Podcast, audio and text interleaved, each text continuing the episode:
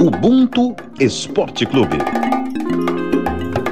Nós somos o esporte. O esporte somos todos nós. Olá, meu nome é Fernanda Ribeiro, sou fundadora da Conta Black e da Afrobusiness. Bom, Ubuntu para mim significa pertencimento, é, significa estarmos em rede, fazendo parte dela literalmente e de uma maneira genuína. É, Para mim é entendermos que não existe um caminhar quando ele é solo, solitário. Para mim, Ubuntu é um conceito norteador, aglutinador e, sobretudo, direcionador. Fala galera, Ubuntu Esporte Clube na área, episódio novo. Olha, vocês não estão vendo, mas a gente está com um estúdio novo, por isso que a qualidade do áudio nesse momento está até melhor. Tá ouvindo melhor a gente. Eu sou Diego Moraes, repórter do esporte do Grupo Globo, também atleta da Seleção Brasileira de Karatê. E eu vou apresentar aqui a mesa de hoje, Thales Ramos, editor do Esporte da Globo. Fala aí, Thales. Fala, Diegão. Tudo bem, gente? Hoje tá dourado aqui, né? Aliás, esse ano tá dourado, né? Já teve já Nelson, Jorge Edson, né? Ouro no vôlei brasileiro 92. E hoje não é diferente, segue o jogo. Marcos Luca Valentim, nosso multifuncionário, corredor, comentarista, é, coordenador de transmissões, modelo nas horas vagas, corredor, tudo. Fala aí, Marquinhos. Entra ano, sai ano, começa episódio, sai episódio, o deboche é atemporal. Bom dia, boa tarde, boa noite, boa madrugada a todo mundo que nos escuta, não importa a hora que esteja ouvindo a gente. Diego falou que vocês não estão vendo, mas vocês vão ver sim, porque vai estar tá lá um trechinho lá na nossa rede social, para vocês apreciarem a estrutura nova aqui. Não vou me alongar muito, acho que não teria uma pessoa melhor para estar tá aqui hoje, estreando esse espaço, senão a nossa convidada. Tapete vermelho está estendido. Diego, faça as honras da casa aí, por favor. Ela é campeã mundial. Não vou falar de quê ainda. É campeã olímpica. Já ganhou duas vezes os Jogos Mundiais Militares. Campeonato Brasileiro já perdi a conta. É judoca do Rio de Janeiro. Eu tô tentando essa resenha com ela já tem mais de um ano. Rafaela Silva chega pra cá. Beleza, Rafa? Beleza, beleza. Prazer enorme estar participando aqui pela primeira vez. E acho que não tem coisa mais importante do que contar um pouco e falar sobre a nossa representatividade. E Rafa, antes de começar, eu não vou te fazer a primeira pergunta, porque tem uma pessoa que começou toda uma trajetória no judô brasileiro pensando nas mulheres judocas brasileiras, que mandou um recado para você, o que, que você representa é, para o nosso esporte e para o judô. Então, eu não vou falar quem é, mas você vai ouvir aqui o que ela falou sobre você. Rafaela Silva. Para mim, esse nome é sinônimo de garra, de força de vontade, de confiança, de determinação. Mulher preta, de periferia. Eu, desde que vi a Rafaela, há algum tempo, quando fizemos uma matéria intitulada Passado, Presente e Futuro, em que estávamos eu, Kathleen Quadros e Rafaela, Kathleen havia acabado de conquistar a sua medalha é, em Pequim e Rafaela já era promessa. Então, desde que vi essa garota, eu acreditei que estávamos diante de um fenômeno. Então, para mim, a Rafaela ela é uma garota que inspira e continuará inspirando gerações. E eu só tenho a agradecer a Deus por ter me dado a oportunidade de pavimentar esse caminho onde Rafaelas tem conquistado medalhas e continuando com esse legado para toda a comunidade, sobretudo para a comunidade preta. Um abraço, Rafaela. Parabéns. É, Rafaela, essa aí é a Soraya André, foi a primeira mulher a conquistar o ouro nos Jogos Pan de 87. Ela pavimentou aí toda essa trajetória do judô feminino, para a gente ver também Rafaelas, Kathleen e mais atletas aí. Eu queria que você pudesse falar o que, que, que é ver uma mulher de que atravessou gerações aí falar sobre isso de você. Ah, é um, uma honra, né? Porque quando fui escutando o áudio, me, me lembrei aqui bem do início, assim, logo quando eu cheguei à seleção brasileira 16 anos, em 2008, que eu fui apoio da Kathleen Quadros na preparação para os Jogos Olímpicos de Pequim. E, e foi uma honra para mim estar tá ali, estar tá, tá vendo as atletas. A, a Soraya já não fazia mais parte da seleção, mas não tinha como não mencionar o nome dela. Daniela Zangrano também, que foi medalhista em campeonato mundial na minha categoria, e, e as pessoas falando que eu poderia chegar, que eu era promessa na categoria 57 quilos, e eu era muito nova. A Kathleen tinha acabado de conquistar a primeira medalha em Olimpíada no judô feminino, então poder ser representada e agora ter elas do outro lado falando de mim, de tudo que eu conquistei até agora, é, é uma honra ser reconhecida pela Soraya, uma, uma pessoa que fez tanto pelo nosso esporte. Se hoje a gente tem esse legado, essa estrutura, foi porque ela brigou lá atrás pela gente. Marquinhos tá te olhando, já tirou foto, já te tietou. Ele tá louco pra te fazer uma pergunta, mas. Eu, eu, não, deixa, abri... deixa o Thales ir na frente. Deixa o Thales na frente. Vai, Thales. Vai, Tô contemplativo. Pergunta. Não, beleza.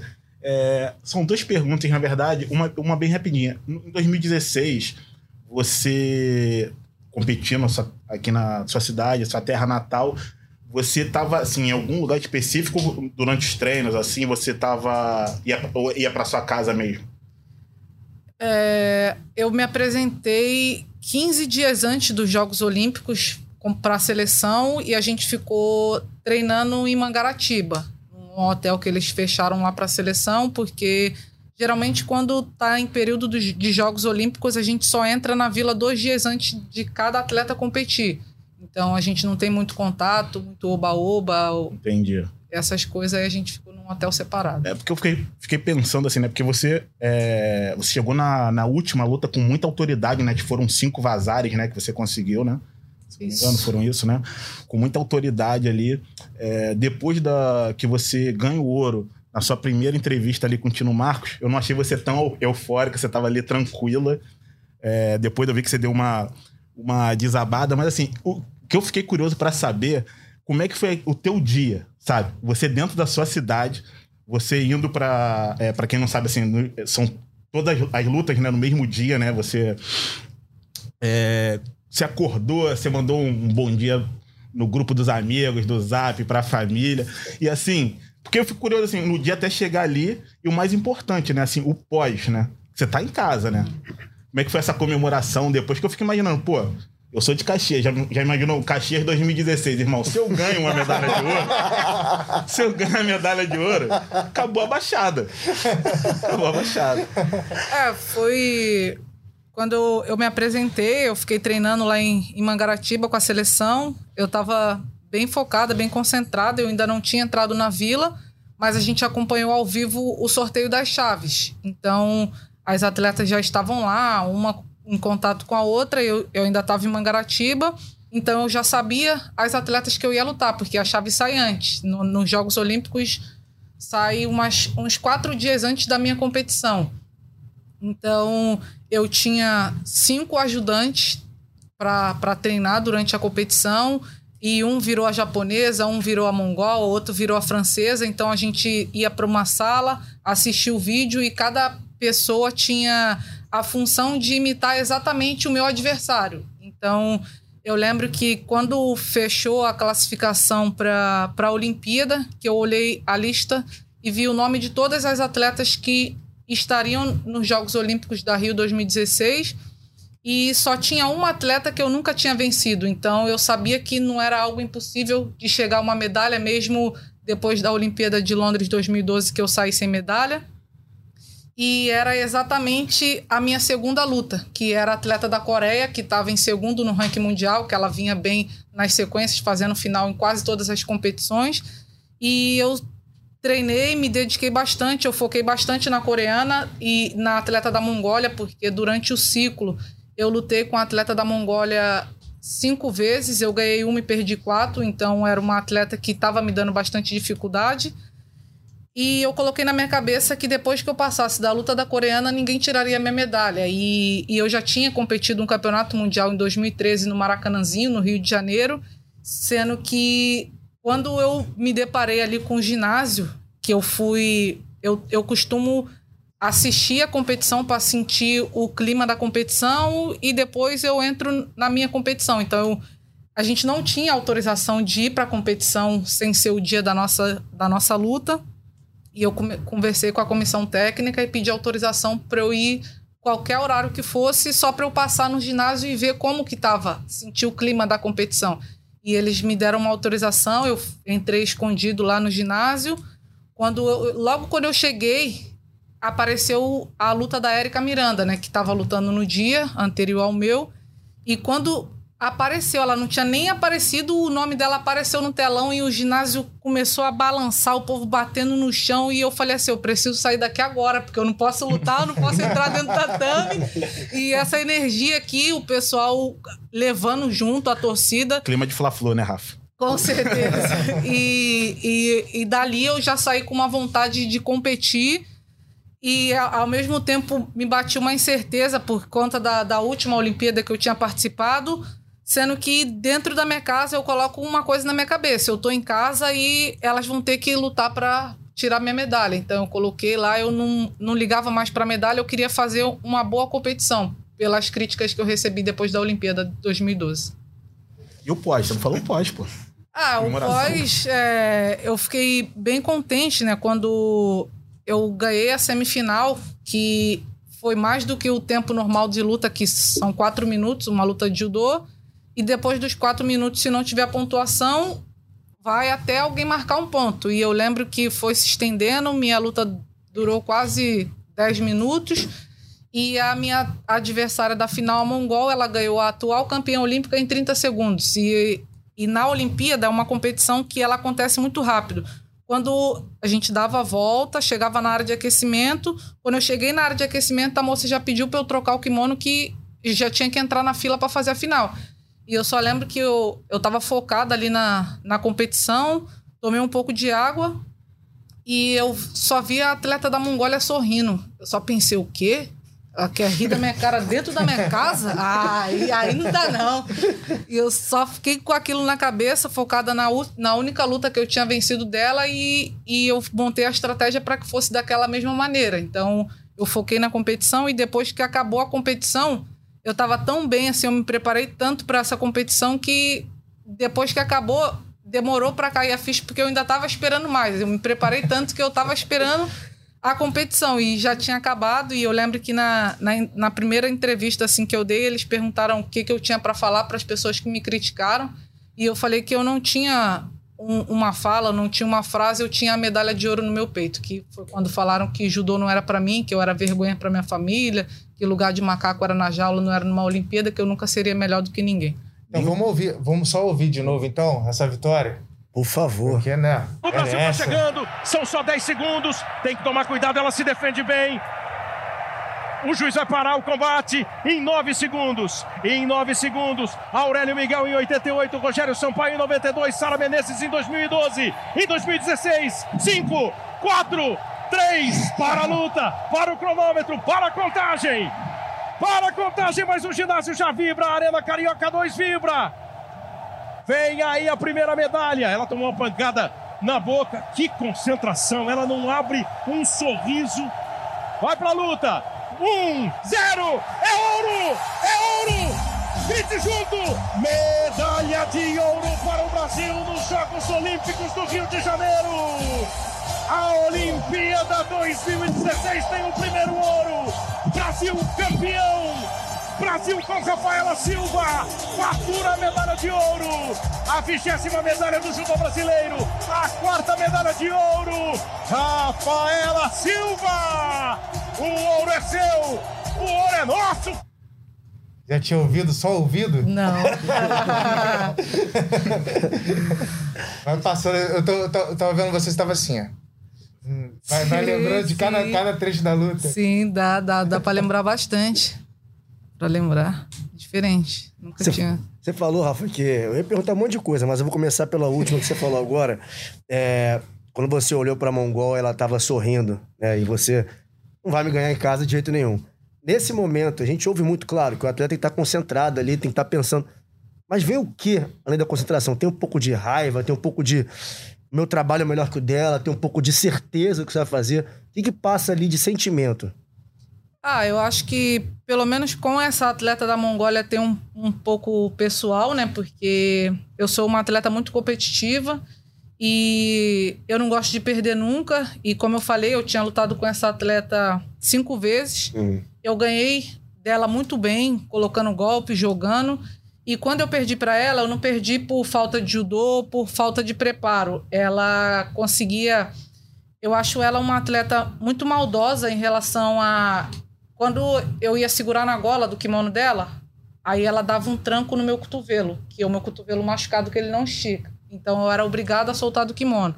Aí quando ela dava um chute na minha perna, ela sabia que eu não lutava e eu ficava reclamando pro árbitro que eu queria uma punição que ela tava me chutando. Então ela tirava mais a minha concentração do que. E, e eu acabava esquecendo a estratégia que eu tinha montado pra luta e ficava reclamando, sendo que ela tava entrando golpe, então eu ficava tomando falta de combatividade e acabava perdendo sem lutar. Então, o, como eu falei, o, o trabalho que, que eu estava fazendo lá em Mangaratiba na preparação, tinha um atleta, o Garched, que é o vizinho da minha mãe ainda hoje, que ele era o único canhoto que tinha, porque no Brasil a maior dificuldade assim dos atletas brasileiros são canhotos e não tem muito no Brasil para a gente treinar, in- inclusive no feminino é muito difícil. Hoje na minha categoria só tem eu e mais um atleta no Brasil inteiro de canhota.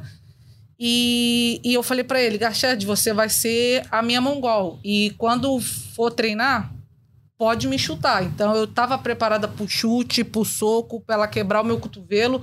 Tava preparada para tudo, que ela não ia tirar o meu foco da competição, porque eu sabia que quando eu tava focada, concentrada na estratégia da luta, que é o, geralmente é o que a gente faz na, e- eu saí do tatame. Quando eu volto para a área de aquecimento até me chamar para a próxima luta, eu já montei uma estratégia com o meu treinador. A gente fala qual que é o ponto forte, o ponto fraco, onde tem que evitar, para que lado tem que andar. Essa é a estratégia que a gente faz. Então, quando eu estava com a estratégia montada e, e eu conseguia colocar em prática, eu ia bem na competição. Quando a pessoa me tirava do sério, eu esquecia de lutar e ficava só reclamando. E foram dessas maneiras que ela me ganhou. Então, eu falei: pode chutar, vai doer agora, mas depois não dói, não.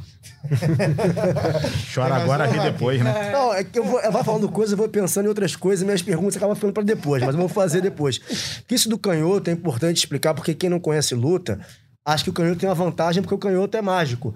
E no combate, no, no, no esporte de combate, é comum o canhoto ter uma vantagem, não porque ele é melhor, porque é difícil, ele tá acostumado a treinar com destro. né? Então, acho importante explicar isso também, porque parece que tem um, o canhoto tem uma magia que o destro não tem. né? A dificuldade, o canhoto tá acostumado a treinar com destro, você e Diego sabem muito bem disso, e o, o contrário não acontece. Como é que é, é, quando você sabe que vai lutar, nesse caso, com uma canhota, e você sabe que tem essa escassez de material humano aqui no Brasil para você achar um sparring à altura, como é que é a, recep- a tua recepção dessa notícia? Pô, vou lutar com uma canhota e não sei com quem eu vou treinar para simular o jogo dela. Ô, Marquinhos, só um parênteses aqui. Você falou é, sobre esse lance do canhoto. Eu vi uma entrevista do Popó, ele dizendo que lutou três vezes com o canhoto. E todas as lutas tiveram 12 rounds. Você vê a dificuldade do cara. É, então, é, eu, na vida, eu sou destra, mas pra lutar eu sou canhota. E eu não sei como explicar isso, porque até hoje eu só tive contato com uma pessoa que fazia a mesma coisa que eu. No treino, eu só consigo treinar e fazer o golpe e executar pra direita. Quando dá o Hajime na competição, no automático eu viro pra esquerda.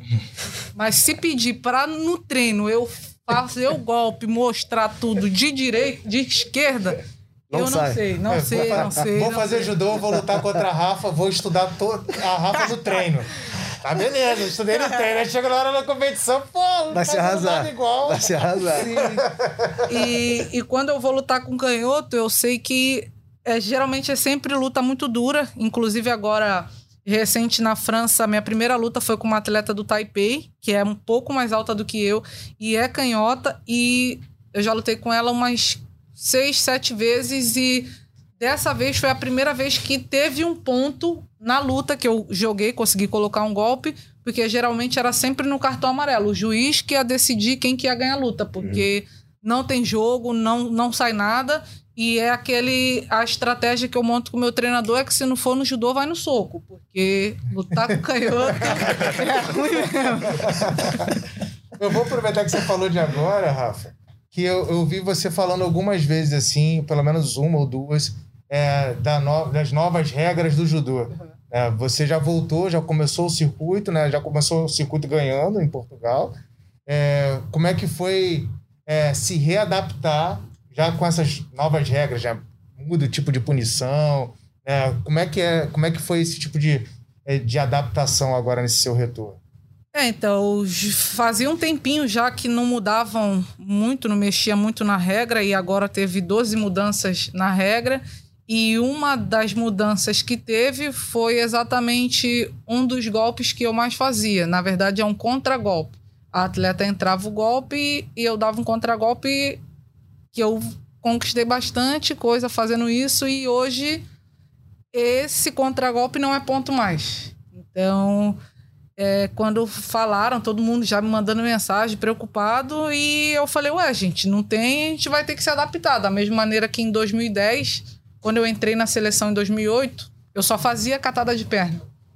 E em 2010 teve uma mudança de regra que não podia mais catar na perna. E eu fiquei 2010 inteiro apanhando, apanhando, porque eu não conseguia fazer nada, não conseguia pensar. O cara dava rajime, que era para iniciar a luta, e eu só olhava para as pernas. Tipo, eu olhava para as pernas, mas não podia catar. Né? É, então. automático. E eu falei, não é possível, ou eu vou ter que me adaptar ou eu largo o judô agora. E, e eu comecei a me adaptar. No ano seguinte eu já fui campeã, vice-campeã mundial adulto, colocando golpe, fazendo outras coisas, outras opções. E, e é isso. Agora no, eu, eles falaram que não podia esse contragolpe. Só que aí a regra, ao mesmo tempo que ela tira, ela dá uma brecha para que vale. Tanto que, inclusive, agora em Israel, na minha repescagem, eu ganhei com esse golpe que não vale, porque o que não vale é esse contragolpe que você só conduz o adversário com as mãos. Isso está proibido, não vale mais ponto. Agora, se você usa o você calça na perna dela, você segura no quadril, tipo, a mudança da mão já é, já vale um ponto. Aí eu lembro que a, a atleta entrou, um ultimato, um golpe que deixa a perna no meio das minhas pernas.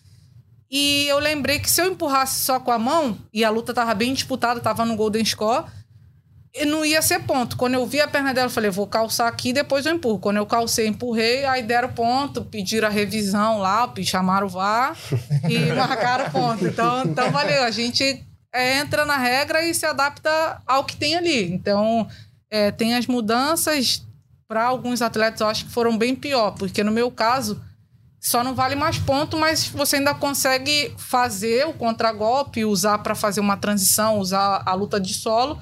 Agora tem um golpe que é o seu reverso que eles falam, seu coreano, que se você fizer para a luta na mesma hora você é punido com um cartão amarelo. E três cartões amarelos você está fora da luta. Então, para quem fazer esse golpe, graças a Deus eu não tenho flexibilidade, não tenho estrutura para fazer um golpe desse. Então, para mim tá tranquilo.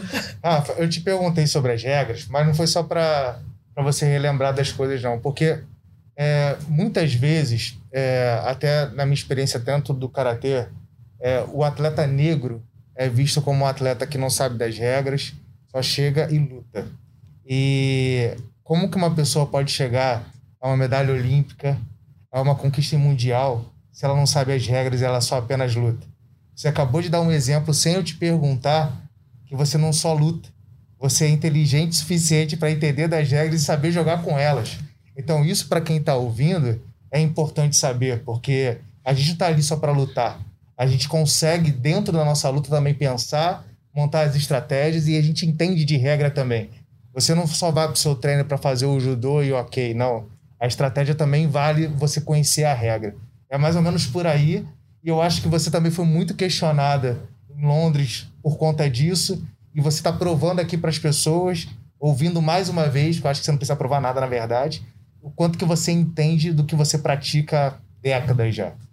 É, com certeza, né? Que é uma das coisas que eu mais escuto da comissão técnica, que eu sou uma, uma atleta muito estratégica, eu consigo usar a regra ao meu favor. Eles usam um termo que é lutar com a regra debaixo do braço, então eu consigo fazer bastante isso. Eu estudo bastante judô, eu assisto judô tempo inteiro. A competição tá passando 3, 4 horas da manhã, o olho tá fechando e eu tô lá acompanhando as minhas adversárias. Esses dois anos que eu fiquei sem competir, eu tava acordando de madrugada todos os dias acompanhando, lá vendo se mudar alguma coisa, se não mudou acompanhando a regra. Então, é isso. Na, durante o treino, eu tô rindo, eu tô brincando, só que ao mesmo tempo, tipo, ah, eu sei que o atleta pisou ali para fora da área, eu já penso na minha cabeça, ah, eu sei que ele tomou uma punição aqui agora, então eu tô em vantagem. E é assim que eu treino e é, e é o que me fez chegar onde eu cheguei hoje, né? Acho que a gente pode sim estudar, entender da regra e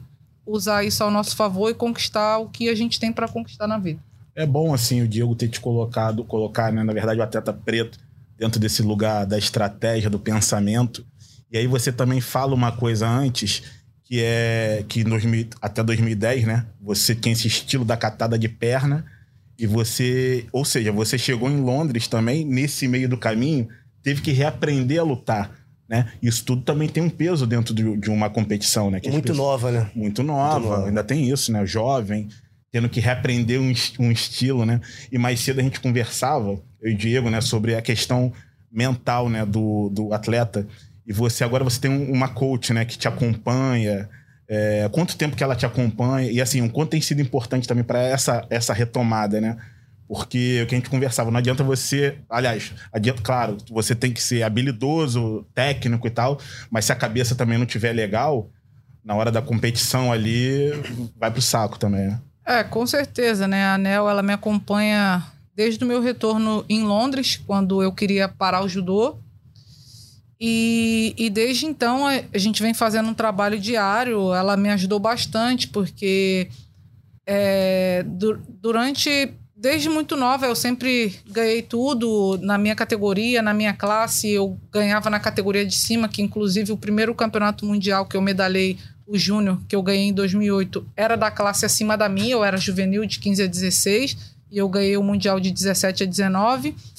Então eu chegar, cheguei na seleção achando que eu ia ganhar tudo, que ia ser mil maravilhas. Às vezes tem um período que você está muito bem, tem um excesso de confiança que acaba te traindo também. Então foi fundamental essa junção que teve, até mesmo para me fazer voltar ao judô, porque quando eu voltei de Londres, eu falei pro meu treinador que eu não queria fazer mais isso, que eu dedicava minha vida inteira. Eu não participei do, do casamento da minha irmã. Meu treinador de jiu-jitsu, ele sofreu um acidente de helicóptero, morreu, eu não estava aqui, eu estava na China, não participei do velório. Então a gente abdica de muitas coisas na nossa vida para realizar um sonho dar alegria para o povo brasileiro, que é conquistar uma medalha olímpica, representar o Brasil em campeonato mundial, em outras competições. E quando eu entrei numa competição que eu fui muito julgada, muitas pessoas até hoje falam que foi ponto, outras falam que não foi ponto, que tinha que esperar pelo menos mais dois segundos para segurar na perna para que valesse a pontuação. E, e quando eu mais precisava, que era o acolhimento da minha família, dos meus amigos. Eu peguei meu celular e eu estava recebendo tanta mensagem, eu nem tinha tanta amizade assim para estar tá recebendo a quantidade de mensagem. E quando eu fui ver as pessoas me criticando, que elas pagaram imposto para eu querer ganhar roubando, que eu tinha que voltar rastejando de Londres para compensar o dinheiro que elas gastaram.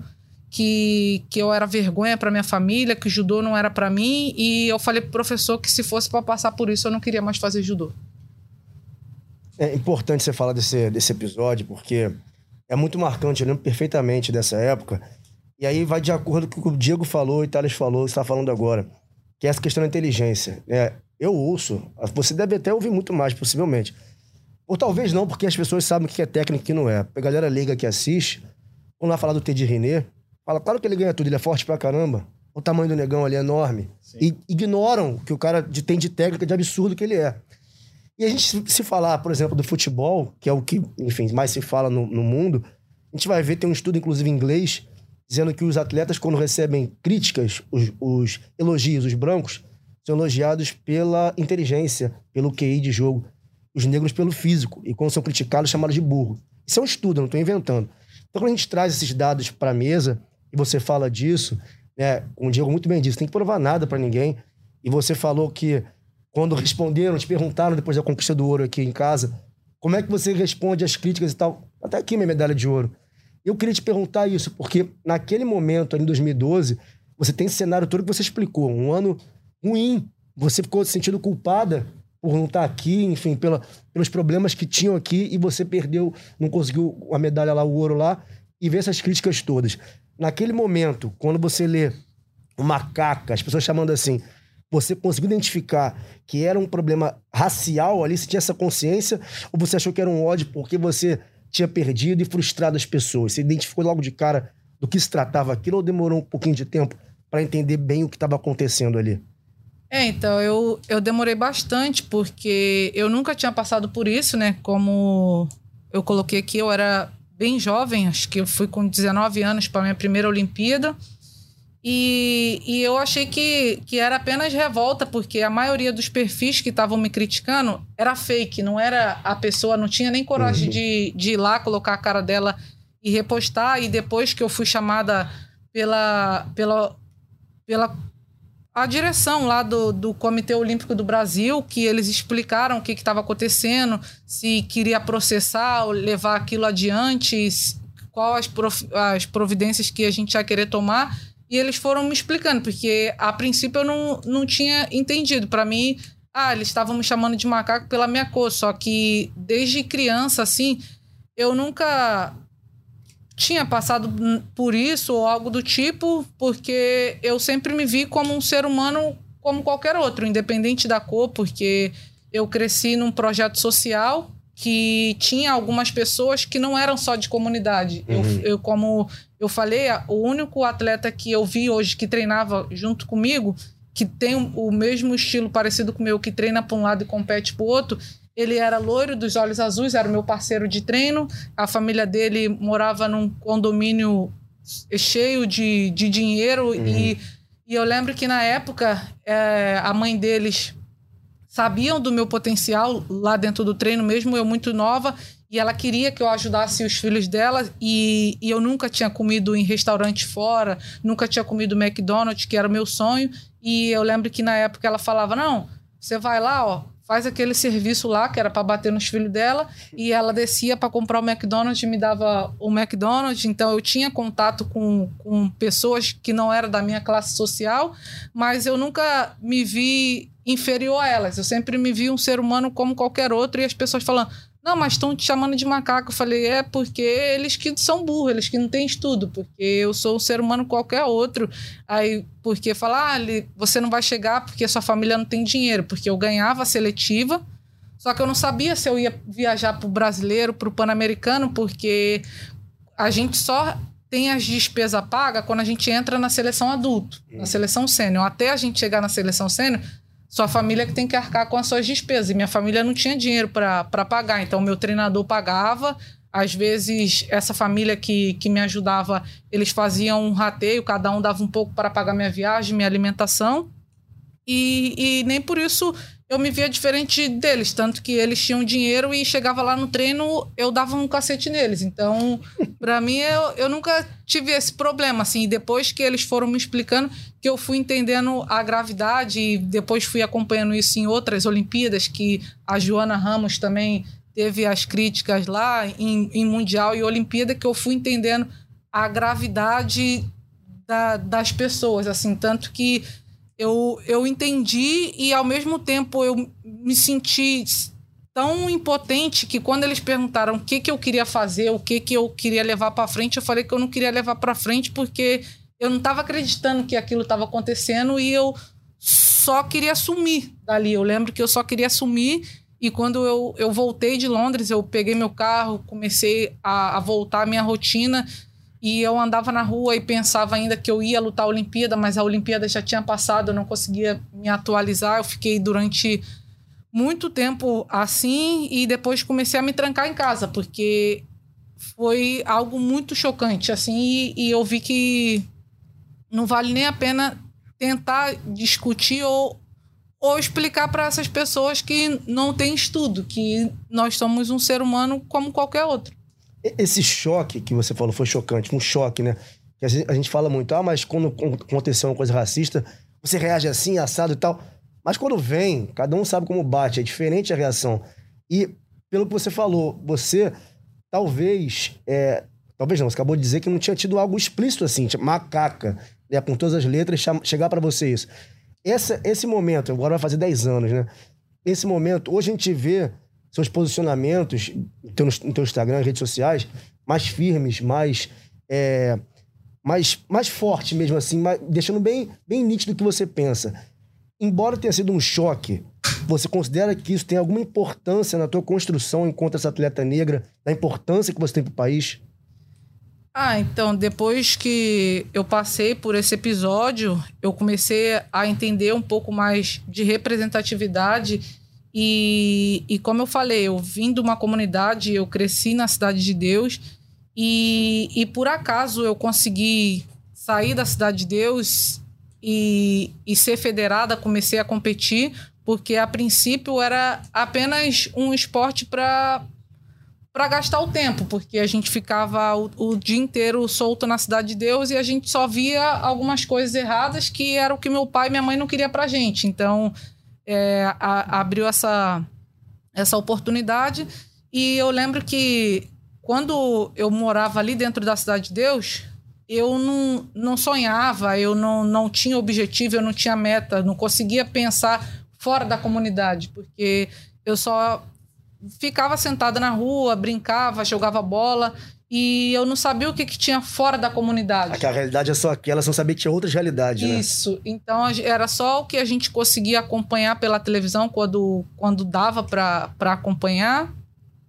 E, e era uma realidade que parecia muito longe, tipo, de ver alguém na televisão e hoje em dia eu passo na rua, passo no estúdio da Globo e, e a pessoa pede para tirar uma foto comigo e, e, e poder passar para as crianças da comunidade, porque eu, eu sei o que elas passam, porque eu nunca, não sabia nem o que era a Olimpíada, que era campeonato mundial.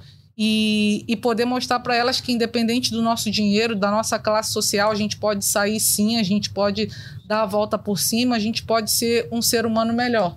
Então, acho ah, que.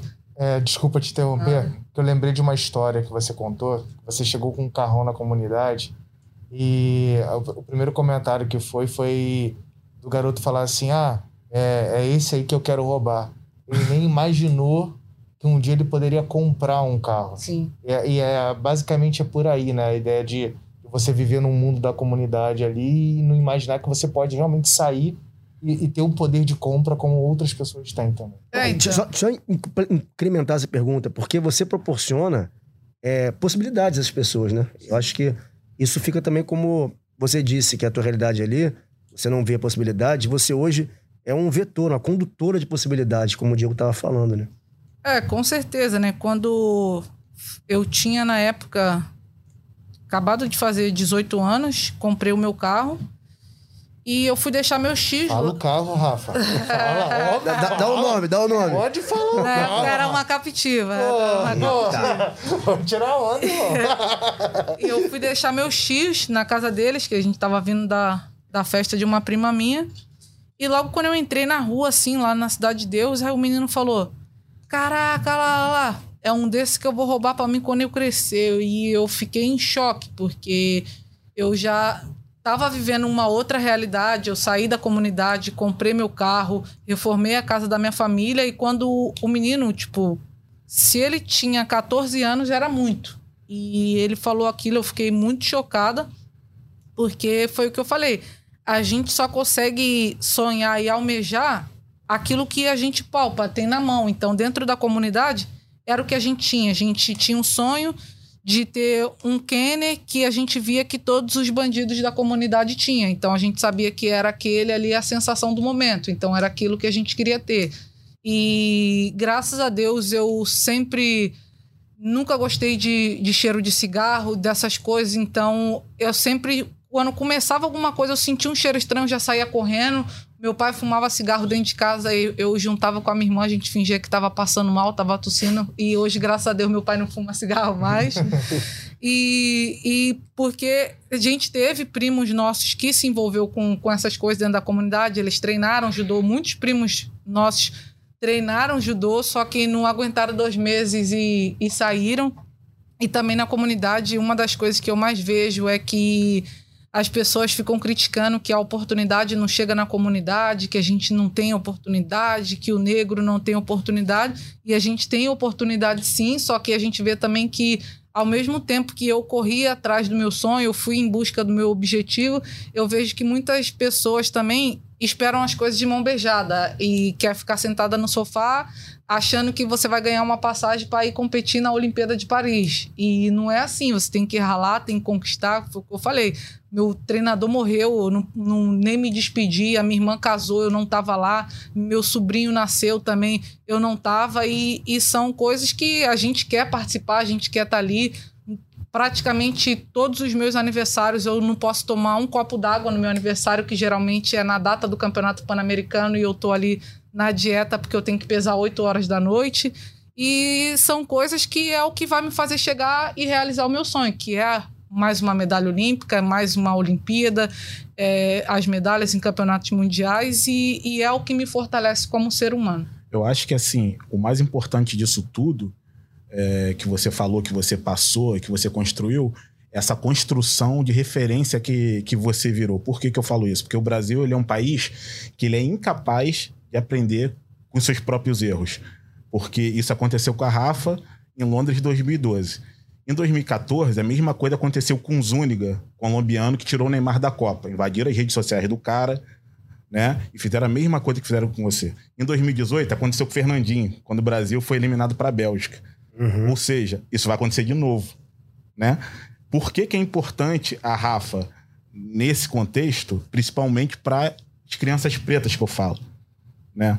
Para elas sentir, porque elas é, é, provavelmente elas ouvem também isso muito, mas assim, a partir do momento que a gente tem uma pessoa como a Rafa que construiu esse tipo de referência, eu não, eu não gosto de usar essa palavra assim, é exemplo de superação, não sei, eu acho isso tudo sempre muito relativo. E eu acho também que ninguém, para se superar, eu acho esse discurso das pessoas às vezes é um pouco perigoso, porque eu acho que é uma referência muito eurocêntrica. Você tem que se superar para conseguir alguma coisa. Acho que não, nem sempre tem que, se, tem que ser assim. E eu acho também que ninguém tem que passar por racismo né? Pra não deveria. Né? Não deveria passar por racismo para construir alguma coisa e ser mais forte, né? Mas a partir do momento que você passou por isso, tornou uma pessoa mais forte, meteu uma medalha dourada no peito, né? Eu acho que uma criança tem essa referência. Eu também não gosto também de usar a palavra exemplo, porque exemplo parece, parece que a pessoa não pode errar nunca. Né? E referência a gente constrói, é, vocês são referência para mim, então não quer dizer que você não possa errar, né? E eu acho que isso que é mais maneiro de tudo, sabe? E acho que a partir do momento também da pergunta do Diego e do Marcos, deu para ver que você tem também essa noção, né? De que você é isso hoje. Eu vou, eu vou só contar um bastidor da questão da referência. Que teve um período que a Rafa estava frequentando o mesmo centro, mesmo centro de treinamento que eu estava treinando karatê, né? Eu cheguei um dia, pô, precisava que alguém eu posso tirar onda com isso. É. Eu pensava que alguém Já não gosta? marcar o tempo para mim por causa do, do, do, treino que eu tava fazendo. E aí eu cheguei, aí tava a Rafa, eu não sei se a Kathleen Vieira também tava, uhum. e tinha mais acho que era a namorada da, da Kathleen que tava uhum. do lado.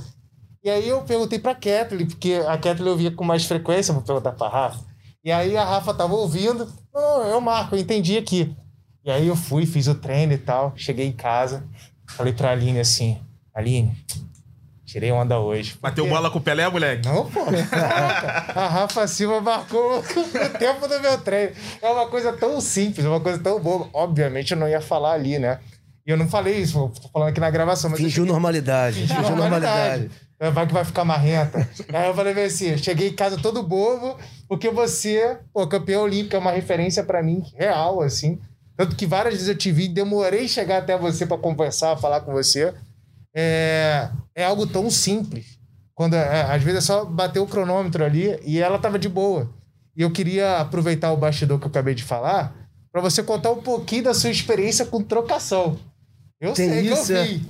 Eu vi, eu vi. Tem Mas- isso, é? Ah, você vai, a gente tá falando de judô, mas eu queria que você contasse um pouco da Braba, sua experiência braba. de trocação ali, soco, chute. Eita. Conta um pouco pra ele a sua experiência no MMA. Cheirinho de furo aí, eita. Olha aí, hein? Olha aí, hein? Pintou, hein? Pintou bolinha, pintou bolinha. Foi, foi duro, foi. Eu não podia treinar, não podia fazer nada, mas eu tinha que, que me movimentar, né? Pra, porque eu sabia que uma hora eu, eu ia voltar a treinar judô, ia voltar a competir. Então eu precisava de algo próximo pra me movimentar, não perder muito ritmo. E eu fui lá no, no Dedé. Falei, ah, vou experimentar esse negócio aqui, né? Fui lá no primeiro dia assistir, fui logo no dia do sparring. Falei, não, não é possível, não. não, é que elas estão ensaiando. Ensaiando? Um socão daquele dali? É, Se sair ensaio. Pô. Aí eu comecei a fazer umas aulas lá. Falei, pô, não é possível. Aí eu, teve um dia que eu fui, me jogaram logo no sparring que falou que tem que chegar e mostrar logo a realidade pra ver se é aquilo mesmo que tu quer. Me jogaram no sparring, eu esqueci o protetor. Aí o Dedé falou: não, ela tá sem protetor, então não acerta na cara, não. Só que no reflexo, o povo lá treina há mil anos. Pô, a menina acertou-lhe um chutão na minha cara que cortou minha cara, minha boca ficou desse tamanho. Eu falei, ah, tranquilo. Aí, beleza, fui lá. Ele, não, tu vai desistir? Eu falei, não, vou acabar o treino. Eu sou ruim. Fui lá, fiquei na base e as meninas enchendo meu pé de chute. Chutando, chutando, chutando. E eu só, tipo, no reflexo de judô, né? Achando que era um axizinho. Ah, quando chegou no meio do round, caí dura no chão. O que que aconteceu?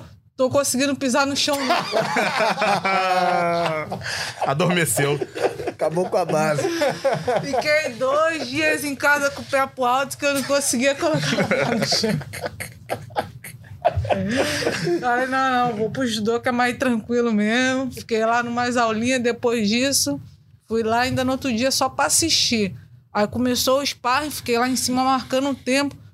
Quando a menina bateu com a cabeça na grade e voltou, tava quase em coringa. Eu falei, o quê? Eu vou Acabou a carreira já. Acabou, acabou. Acabou a carreira do acabou. Acabou, voltei pro judô que é mais tranquilo.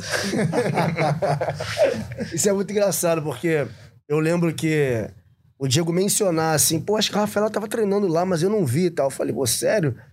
É, ia ser maneiro, mas agora tô vendo que o negócio foi caótico. é maneiro contar aqui e escutar, né? Mas ela perseverou, ela, foram, ela ficou alguns meses Foi, indo. fiquei Ela lá. Perseverou. Eu não desisto fácil, não, mas judô tá, tá, tá mais tranquilo, tá mais tranquilo. O, a, a minha esposa, eu vou contar isso que eu falei pra você em, em off. Ela tem um afilhado, que eu chamo de sobrinho, que ele me chama de tio. É o João. Muito tempo atrás, já tem uns 5 anos, João era bem menorzinho. O João tá com 16 agora, eu acho. É, foi aniversário do João, ele tinha uns 10 anos. E aí, ele tava- já fazia judô, tava brincando assim. Pô, tio, vamos brincar aqui e tal, que eu, que eu treino Muay Thai, não é judô. Eu, não, que treinar aqui? Vamos treinar um negócio aqui. Vou te dar aquela que a Rafa dá.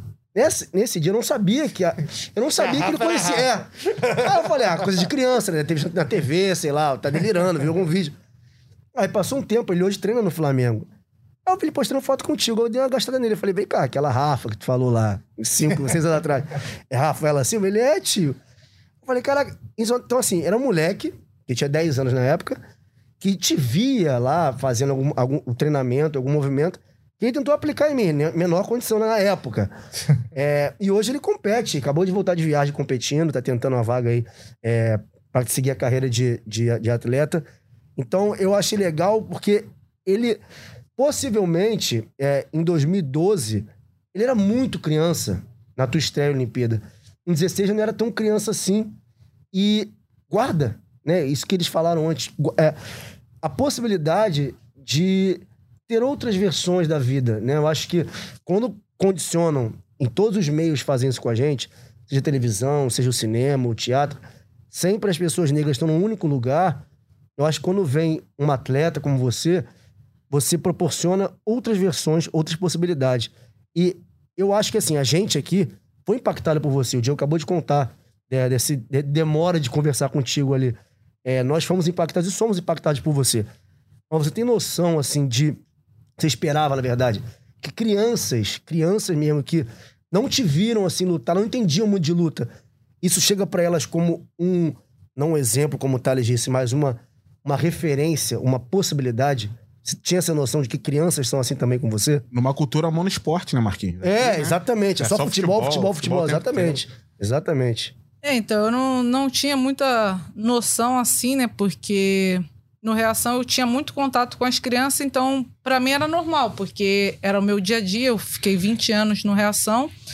Só que depois que eu mudei pro Flamengo, foi quando eu vi assim, porque no Flamengo não é só Reação, não é só judô, são várias modalidades. E quando eu entrei no clube, do porteiro ao vice-presidente, todo mundo sabia quem que era a Rafaela, todo mundo queria tirar uma foto, queria cumprimentar. Quando eu tô treinando judô, tô na, na parte técnica e tá no intervalo, quando eu olho na janela, tá as menininhas da ginástica dando tchau, cumprimentando, e estão nas minhas redes sociais me mandando mensagem, bem-vinda. E eu lembro que no primeiro dia que eu fui visitar o clube, né? Logo quando eu cheguei na portaria, eu tava esperando pra, pra entrar. E o, o João tava lá, que hoje ele é meu parceiro de treino. Hoje o João vai virar francesa, que ele tá me ajudando no treino aí com, mais adversários. E, e na hora que eu entrei, eles estavam numa lanchonete que tem bem próximo ao tatame. E eu lembro que eles ficaram, tipo, um batendo no outro. É ela mesmo, é ela mesmo. Que eles não estavam acreditando que eu tava ali. E eu entrei, comecei a treinar e eles estavam esperando uma Rafaela que chegasse, fizesse o treino e saía. Então, durante o treino, eu tava sobrando num randori, né, numa luta, e eu lembro que tinha um menino que ele queria treinar comigo, o Lucas, e ele foi perguntar pra minha esposa se eu tava sobrando o quarto randori. Tipo, ele não tinha coragem de vir falar comigo. Então, eu cheguei e em uma semana eu já tava falando todo mundo, eu já tava zoando três beiços. O pessoal, não, ela já tá te chamando de três é, o três beiços. E, e, e tava brincando com todo mundo e, e eles ficavam tipo, nossa, eu- será se eu posso falar? E quando eu falava assim, eles ficavam tipo querendo ouvir, querendo saber mais da história. Assim, então eu vi que não era só ali no Reação só as crianças. Eu fui entendendo que outras crianças, porque com as viagens, as competições, a gente não tem muito contato, mas quando eu saí de um lugar, fui para um outro que eu achei que ninguém me conhecia, além do pessoal do judô que, que acompanha, e do porteiro, todo mundo falando assim, eu, eu vi a, a grandeza. E Rafa, você, você foi, você entrou no Flamengo logo depois que você foi liberado, né, do doping. E é, é inviável a gente trocar essa ideia e sem comentar e sem mencionar como foi esse período do doping para você, né? Foram dois anos, foi uma pena máxima, é, que na minha opinião foi injusta é, você ter sofrido a pena máxima né, por, por tudo que tem, que tem acontecido. É, mas eu queria que você pudesse falar é, novamente, que você já falou, né? Como foi suportar esse período de dois anos fora do judô. Esse período de dois anos, você é, vendo várias pessoas competindo, várias pessoas treinando, sem poder o que você fez a vida toda apenas estudando. Que é, o que o Thales falou, a questão mental, é, é muito importante nesse momento. E qual foi o trabalho que a Nel Salgado fez com você? Que, assim, ela toda hora, na derrota ou na vitória, ela tá comentando com você, tá falando sobre você, tá comentando, tá te dando apoio o tempo inteiro e faz questão que as pessoas que estão próximas de você ou te acompanham é, saibam que, ó, você não tá sozinha mentalmente ali falando com a Anel.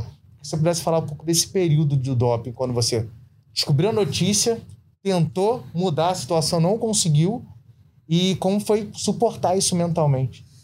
É, foi um, um período muito difícil, né? Porque eu não sabia ainda, tinha acontecido a primeira audiência, e, e eu não sabia, assim, porque eu tava com um advogado que ele era o advogado que todo mundo queria ter. E ele falava que ele ia conseguir minha medalha dos Jogos Pan-Americanos de volta, que não ia ter punição, que com as coisas que eu tinha no celular, da, dos prints, das conversas da, que ele usou durante o processo, tava, tipo, tudo claro e não tinha como ter punição nem nada.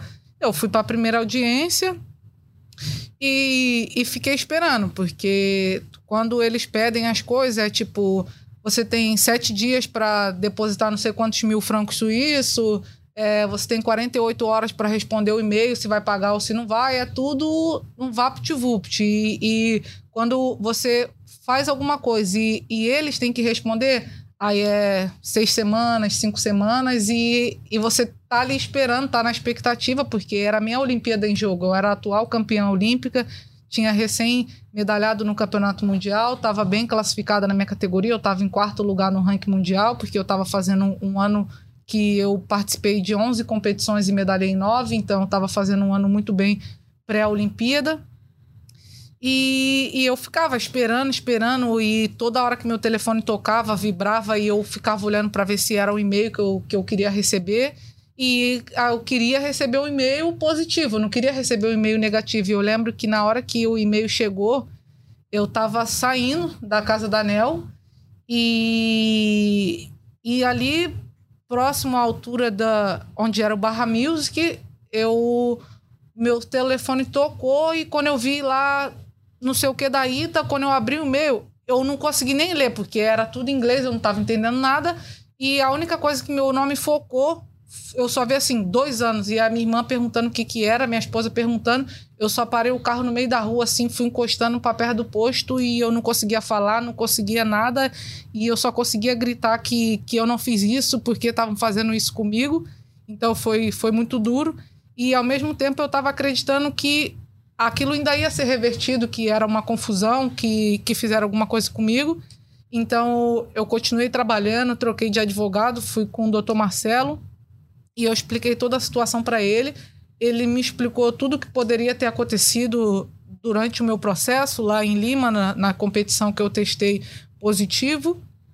E, e eu não ficava pensando em dois anos, eu ficava pensando que o próximo e-mail que eu fosse receber ia me liberar e eu, e eu ia estar na Olimpíada. E eu recebi novamente o e-mail e e estava lá dois anos que eles não iam voltar atrás, que eles entenderam que eu não tive culpa da substância chegar na minha urina, mas com a atleta que eu sou, com o meu tamanho de atleta, eu tinha que ter mais cuidado e que eles não iam poder mexer na minha punição, porque se eles mudassem em três meses eu estaria no, na Olimpíada. Então, eu, o doutor Marcelo já tinha me avisado que os advogados da Federação Internacional de Judô disse que o objetivo deles era eu não participar dos Jogos Olímpicos. Eles já tinham deixado claro isso para mim. Então, ainda faltava uns oito meses para cumprir a pena. E eu só falava para Nel que eu não ia aguentar, porque eu já tinha passado por tudo e ficava esperando o e-mail da liberação e o e-mail nunca chegou. Então foi foi duro. E chegava a viagem, chegava a competição e tinha convocação e meu nome não tava. E, e doía bastante, doía, porque como eu falei, eu sou muito competitiva. Eu dedico a minha vida inteira pro judô para isso. E durante três meses ainda eu fiquei em casa sozinha, porque o pessoal estava se preparando para a Olimpíada e foram treinar em Portugal. A minha esposa foi também. E eu ficava em casa e não tinha o que fazer. E só esperar o tempo passar e eu não sabia que dois anos era tão longo. E, Rafa, é, infelizmente, assim, essa, essa questão do doping a gente teve que abordar e podendo viver um pouco do ciclo olímpico como atleta e perto de uma atleta olímpica que foi a Aline, eu vi o quanto que o doping é, com atletas brasileiros é, e sul-americanos, quanto que eles pegam pesado no, que, no quesito de toda hora testar. Assim. É, em pouquíssimo tempo, às vezes eu dois meses assim, a Aline era testada três vezes, é, em lugares diferentes, é, do país e fora do país. É, eu não faço ideia quantas vezes você foi testada, se você sentiu, né, antes de você ser pega, é, que você era muito mais testada do que as suas principais adversárias na Europa e, e fora da, do continente americano. Você sentiu isso em algum momento? Parou para pensar isso em algum momento ou não? Ah, com certeza, né? Eu sempre percebia isso, porque geralmente no judô o primeiro lugar faz o doping, eles sorteiam do segundo e o, os dois terceiro e do quinto ao sétimo. E independente da posição que eu estava no, no pódio, eu era sempre chamada.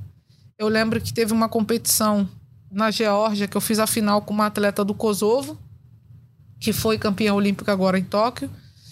E eu perdi a final para essa atleta e, e eu já estava indo embora, que eles me liberaram. E ela não trocou nem de roupa, ela pegou a bolsa, saiu correndo. E eles só riscaram o nome dela na ficha e me chamaram para eu fazer o DOP, sendo que não era para eu fazer. E, e durante o processo que eu estava em casa, eu não podia competir, não podia fazer nada. E eu fui testada pelo menos umas cinco vezes antes dos Jogos Olímpicos, mesmo sem poder competir, sem poder treinar. E eu estava fazendo DOP às seis horas da manhã.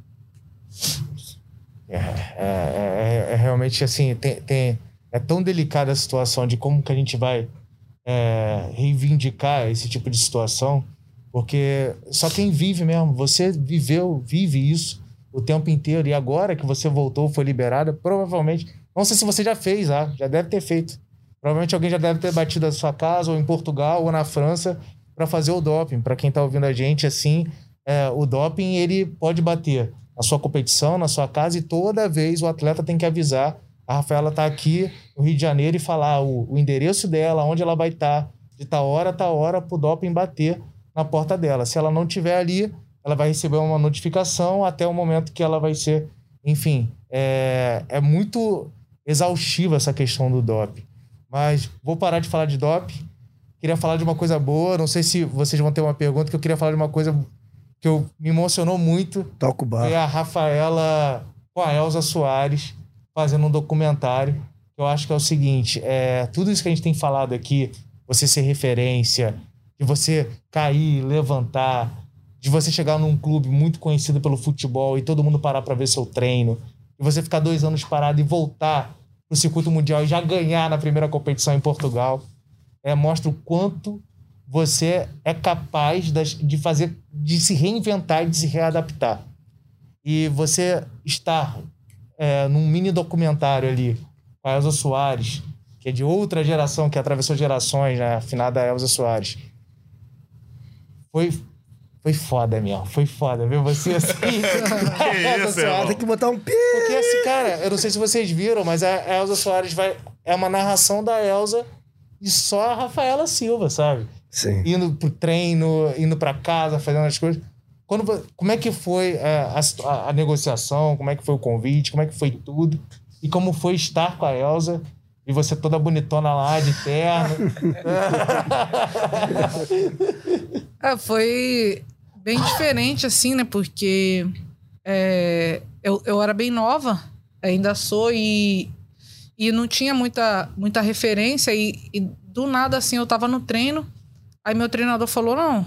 Primeiro, a primeira vez que eu conheci ela foi em São Paulo. Eu fui receber um troféu Raça Negra e ela era homenageada do dia. Eu fui receber um, um troféu lá. E, e, lá eu fui entendendo um pouco a grandeza da, da Elsa, tudo que ela fez, que ela batalhou. Isso foi que ano, Rafa? Foi 2016. 2016. Recebi. E, e depois de um tempo falaram: não, a gente quer contar um pouco da sua história, mas a, a tese vai ser com a voz da Elza Soares. Eu falei: quê? Eu, não, que a Elza Soares quer fazer a, a voz, não sei o que, contando um pouco da sua história. Falei: não, é agora. É agora. não tem como, não tem. Acho que outra referência que, que poderia estar tá contando um pouco da, da minha história, da minha trajetória. Mesmo que curta, né? Porque eu ainda era, era mais nova e, e sabendo que eu ainda tenho muita coisa para fazer.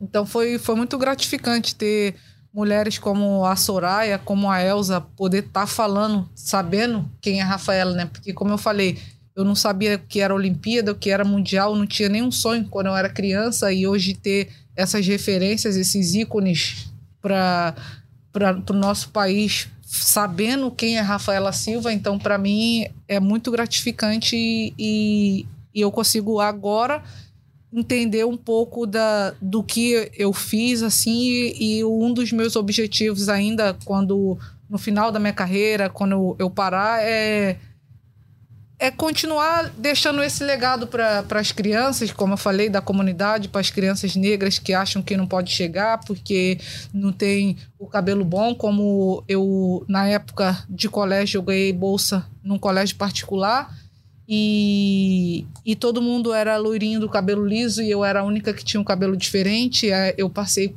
por isso, passei por isso com a minha sobrinha que estudava no colégio particular e não deu dois meses ela falou para a mãe dela que ela queria ter o cabelo liso para minha irmã. E a gente não entendia o porquê. Depois que a gente foi deixar ela na escola a gente entendeu que era porque ela era a única que tinha o cabelo enrolado na sala de aula. Então pro pessoal ela não era do padrão ela era fora do padrão era feia porque tinha o cabelo enrolado. Então é, poder passar para eles que a gente é um ser humano como qualquer outro, independente do nosso cabelo, da nossa cor, do nosso sonho, dos nossos objetivos. Mas, Rafa, assim, eu fiquei curioso, assim, aqui do, não falei do alto, né? Do baixo, de quem nunca vai ter a vida contada pela Elza Soares. o, máximo, o máximo que eu vou conseguir vai ser muita honra meu amigo Diego, né? Fazer a narração da minha vida. Aquela que ele bota assim é. curtir, né? Aquele posta a voz, né? Isso, isso. Exatamente. Faz quando dublagem, ele dubla, faz dublagem. quando ele dubla, ele muda, entendeu? Quando ele dubla alguém, então, Ele faz dublagem. posta. agora. Baixa o Will Smith nele. Faz seu show, Thales Ramos. Não, assim, eu, é que eu- eu queria saber assim, as- você falou né, da honra de tela, mas assim, você lembra da sensação que você teve quando você viu pronto? Primeira vez que você viu, como é que isso impactou você? Ter aquela voz ali falando da tua vida. Ah, com certeza, né? Quando eles me mandaram um pedacinho pra, pra aprovação, pra ver como que era, e, e eu só escutava ali, eu só sabia que tinha aquela pessoa incrível ali que tava falando de mim, que tava falando meu documentário, e eu fiquei revendo várias e várias e várias e várias vezes. Não, também não é pra menos, né? Acho que qualquer mortal faria a mesma coisa. Eu não sei como é que o Diego tá de tempo, porque ele tá capa- capitaneando hoje aqui o nosso papo. Na verdade, se- olha só, tá, ô, Marquinhos, se você deixar, eu vou falar até, até amanhã. Porque tem papo até amanhã. Só que a Rafa tem treino. Tem Verdade. treino, Então a gente tem que. Tem um já tem que estômago já roncando aí que eu tô É, ouvindo, A entendeu? Rafa tem treino, Hora a de tá com almoço. fome. Já comeu, Rafa?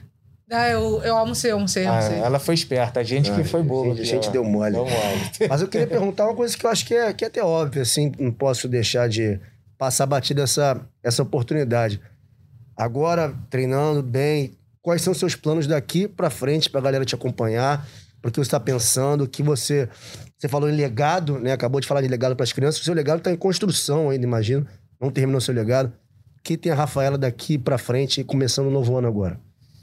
É, eu tenho daqui três semanas, dia 24 de março, eu vou lutar o Grande Slam da Geórgia. Depois eu treino na Geórgia e sigo para a Turquia fazer. Não lembro agora se é o Grand Prix ou se é Grande Slam, porque alguns estão mudando. Dia 1 de abril. E de 15 a 17 de abril tem o Campeonato Pan-Americano no Peru. Em maio talvez tenha o Grande Slam da Rússia. Em junho tem Grande Slam da Alemanha. Em julho tem o Grande Slam de Budapeste. Em outubro tem um campeonato mundial. Agora, de 8 a 18 de março, tem um treinamento internacional em Pindamonhangaba. Calendário E- lotado, né? E é isso. Depois que começa, não para de jeito nenhum. E vamos seguir aí até Paris 2024. Ah, então é uma realidade que para 2024 é, é uma meta. É a maior meta do momento, é isso? É, com certeza, né? Porque esses dois anos que eu fiquei, eu perdi toda a minha pontuação, então eu voltei a competir e caindo nas piores chaves, porque eu não era cabeça de chave, eu não tinha ponto nenhum, então eu caía sorteada na chave. E, e em três competições agora eu já tô no top 30 do, do ranking mundial da minha categoria e para entrar nos Jogos Olímpicos tem que estar dentro do top 20, então o objetivo é continuar pontuando, entrar dentro da classificação olímpica e buscar mais Agora a gente tem possibilidade de duas medalhas nos Jogos Olímpicos e é isso.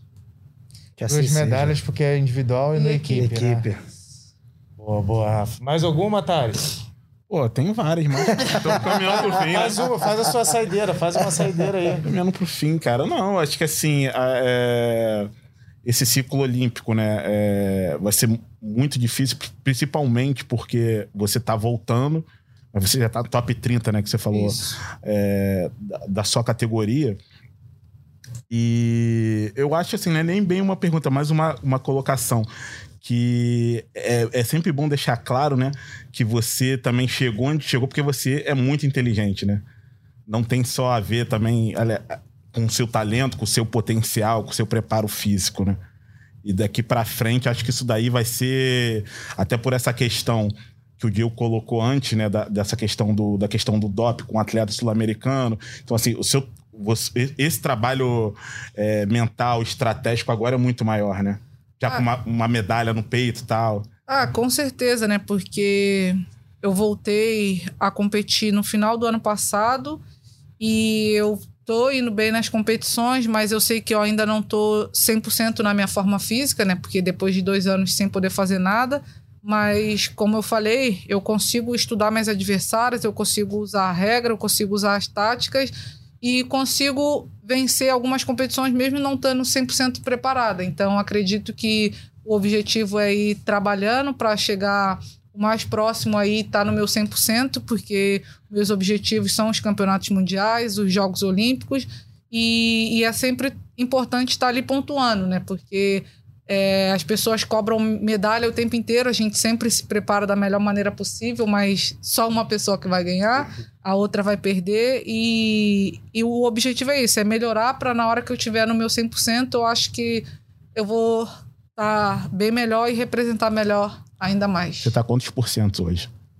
Acho que uns 80, falta um pouquinho ainda, que a gente já conseguiu identificar o que, que é.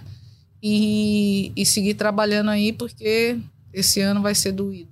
Já tá fazendo estrago 80%. oh, estrago, já tá fazendo já estrago. Já tá no top 30. O ciclo olímpico começa em junho, certo? Isso. Começa em junho até lá, ainda tem esse, essa cacetada tem, de competições, tem. então vai, vai chegar bem, como sempre chegou.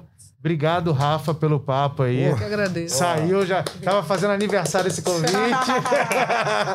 que venham mais papos e sucesso, Obrigada. sucesso pra caramba aí pra você. Estamos todo mundo aqui na torcida.